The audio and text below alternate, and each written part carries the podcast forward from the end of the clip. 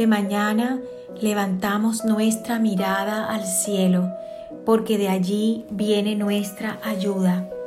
Gracias Señor, porque a través de la fe en Cristo Jesús podemos acercarnos confiadamente al trono de gracia y allí recibir misericordia y encontrar la gracia que nos ayudará en el momento oportuno. Oh Señor, aviva en cada uno de nosotros el espíritu de oración para que podamos clamar, para que podamos orar en forma constante. Enséñanos, Señor, a tener corazones que oran, que tienen comunión contigo. Enséñanos y ayúdanos a mantenernos concentrados en ti, oh Dios, para que nuestra alma, para que todo nuestro ser pueda clamar a ti en todo momento. Y hoy hay una palabra de Dios para ti.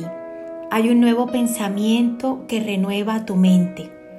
El secreto de no preocuparte por nada es orar por todo. La Biblia dice en el libro de Filipenses capítulo 4 versículo 6, no se preocupen por nada.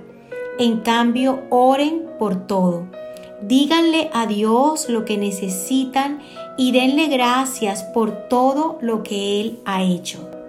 En tiempo de crisis, además de buscar, ora. En lugar de preocuparte, ora por todo, nos dice el apóstol Pablo en esta palabra. La oración es la manera en que nosotros podemos comunicarnos con Dios, la manera, la forma en que podemos tener comunión con el Dios Todopoderoso, quien suplirá de manera integral para cada necesidad de nuestro espíritu, de nuestra alma y también de nuestro cuerpo. Cuando oramos, adoramos a Dios. Cuando oramos, honramos su carácter, ese carácter del Dios Todopoderoso. Cuando oramos, podemos llevar cada necesidad delante de Él confiadamente. Cuando oramos, podemos disfrutar a plenitud del privilegio que tenemos como hijos de Dios de tener comunión con Dios. Y cuando oramos, nuestro corazón es transformado.